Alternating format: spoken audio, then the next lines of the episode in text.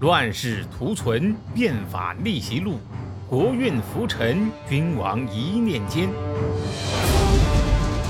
看两千五百年前的战国乱世，各国如何解锁强国路。每天十五点，西哥为您解码战国史。您呢，听了要是觉得还行啊，麻烦动动您的小手指儿，戳一下订阅，顺便呢再关注一下西哥啊，免得咱有缘人擦肩而过，那不是悲剧了吗？上回说到呀，张仪一骗楚怀王，楚怀王呢？一再屏蔽陈轸的逆耳忠言，结果呢，整个楚国被玩残。过了一阵子呀，秦国使者又来找楚怀王挑事儿。哎呀，我想你了啊！确切的说，是我想你的一个地方了。什么地方啊？黔中。这个黔中啊，在今天的湖南省靠近四川的那一边。秦国为什么想到了这个地方呢？原来呀，这个时候。秦国已经吞并了巴蜀，啊，把触角从西南伸到了楚国的大后方，而黔中呢，则是楚国在这个方向的一个战略要点。当然了，要也不能强要啊。秦国说了，我呀拿五关跟你换。武关这个地方啊，也是秦国的战略要点，在今天陕西省商洛市啊，还有个武关镇。就那地方了，这也是楚国通往秦国的战略要道。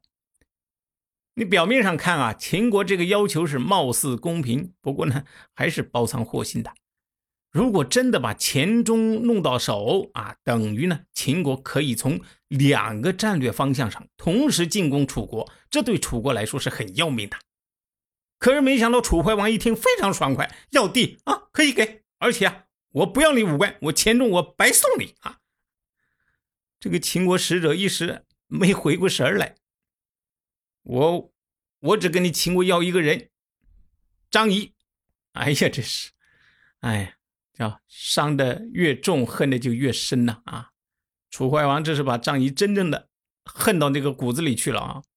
从这儿你也可以看出楚怀王这个人的脾气啊，性情中人啊，刚烈的很，做事啊方式很有现在那种街头混混的风格。对于秦国人来说呢，拿一个人换一块战略要地，这买卖可不要太合算。不过真要是下这样的决定啊，秦惠王嗯还是有点心理障碍的啊，他不想担这个贪名，被后人骂啊。你为了一块地啊，就把自己的大臣这个置于死地。不愿担这个恶名，不不不意味着他不想这么做呀，因为这个性价比太高了。这点小心思被张仪看出来了啊。呃，大王既然有这个想法，你作为臣子的啊，还不得积极一点啊？大王，既然楚王这么说，您就让我去吧。哎，你这一去可是有死无生啊，大王。为了秦国的崛起，为了祖国的统一大业，我张仪个人的生死算得了什么啊？大王您就让我去吧啊！秦王一听，哎呦，看来平时这个思想政治工作没有白做啊！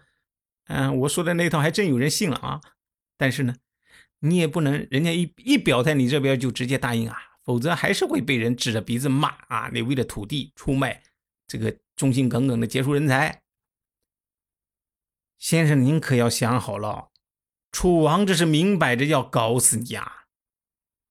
到了这个份上，张仪也说了实话：“大王，我可不是故意逞能啊！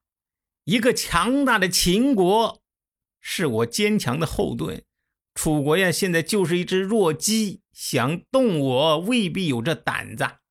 而且呢，我在楚国还有几个老关系，大夫晋上可没少拿我的银子啊。”这人呢，跟楚国的夫人啊郑袖关系很好。楚怀王啊，对这个郑袖可是言听计从啊。我到时候多给晋上银子，他肯定能给我摆平。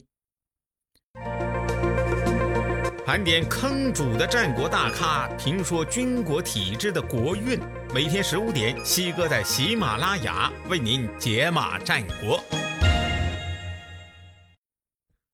看到这个张仪真的敢来楚国，哎呀，这是明摆着不把我放在眼里呀！楚怀王就更加生气了，这个死张仪啊，全部把我当根葱啊！这是啊，二话不说就把这个张仪投进了监狱。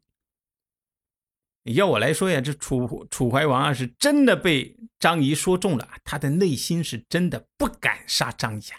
为什么这样说呢？大家想想，都恨成这个样子了，又花那么的价钱啊，才把人搞过来，这人一来还不得立刻就把他扔进油锅炸的酥脆呀？啊，你把人搁在监狱里面算怎么回事嘛？明显你这是胆气儿不足，想看看风头再说嘛。结果呀。这风头还真的就被张仪给扭过来了。张仪这边被扔进了监狱，那边晋上就进宫找到了夫人郑袖，楚怀王的夫人啊，不是晋上的夫人。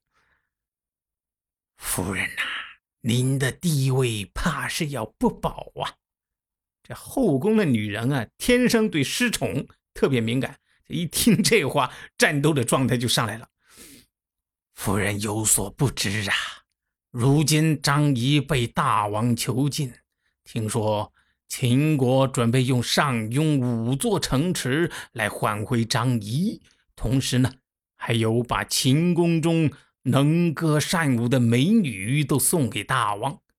大王的德性，夫人您是最清楚啊。这些个狐狸精要是来了，还不把大王迷的是神魂颠倒？到时候，夫人您可就成了黄花菜了。啊！竟然有这样的事情，金大夫，你可得想想办法，可别抛下奴家不管呢。如今只这一个办法，夫人应该马上向大王进言，让大王无条件释放张仪。这样一来，夫人的地位。就不受影响啦。郑秀一听啊，嗯，有道理啊。于是，在一个月黑风高啊啊不是啊，在一个明月当空的夜晚，两人在一番嗯嗯嗯嗯那啥之后啊，趁着这个楚怀王还意犹未尽的时候，郑秀啊就开始吹枕头风。大王，臣子。各为其主，那是本分。我们楚国的土地还没有交到秦国手上，秦国就把张仪送来了。您要是没给地儿，就一刀还把张仪剁了，秦国肯定会很生气的。厉害的秦国一生气，那后果可是很严重的啊！只怕我们楚国不是对手哦。您呢？赶紧安排我们母子去江南住，要不然只怕，只怕 臣妾会被秦国的虎狼们 蹂躏啊！这楚怀王啊，还在温柔乡里边回味无穷呢。听郑袖这么一说呀，再看看怀里眼泪汪汪的美人，哎呀，这个。这么好的温柔乡啊，万一真的被秦国的那些虎狼给糟蹋了，他心里面不由得是一阵阵抽搐啊！哎，行，行行行，那那那就放了吧啊！这个张仪啊，就又跟没事人一样出来了。不过呢，他没跑，哎，楚国人也没喊不要让张仪跑喽。他呀，又来找楚怀王，目的也是想说服楚怀王和秦国。订立互不侵犯友好条约，这不是找抽吗？之前他被耍成那样，楚怀王但凡脑子里面有根筋，怎么可能再听他的呢？可是呀，楚怀王偏偏就听了，这又是怎么回事呢？且听下回分解。谁按下了礼崩乐坏的启动键？哪些小弟逆袭成带头大哥？哪些大哥被带进了坑？又有多少君王魂断强国路？西哥从《资治通鉴》《战国策》《史记》中筛出战国大事件，为您剖析国运密码，轻松理清战国乱史。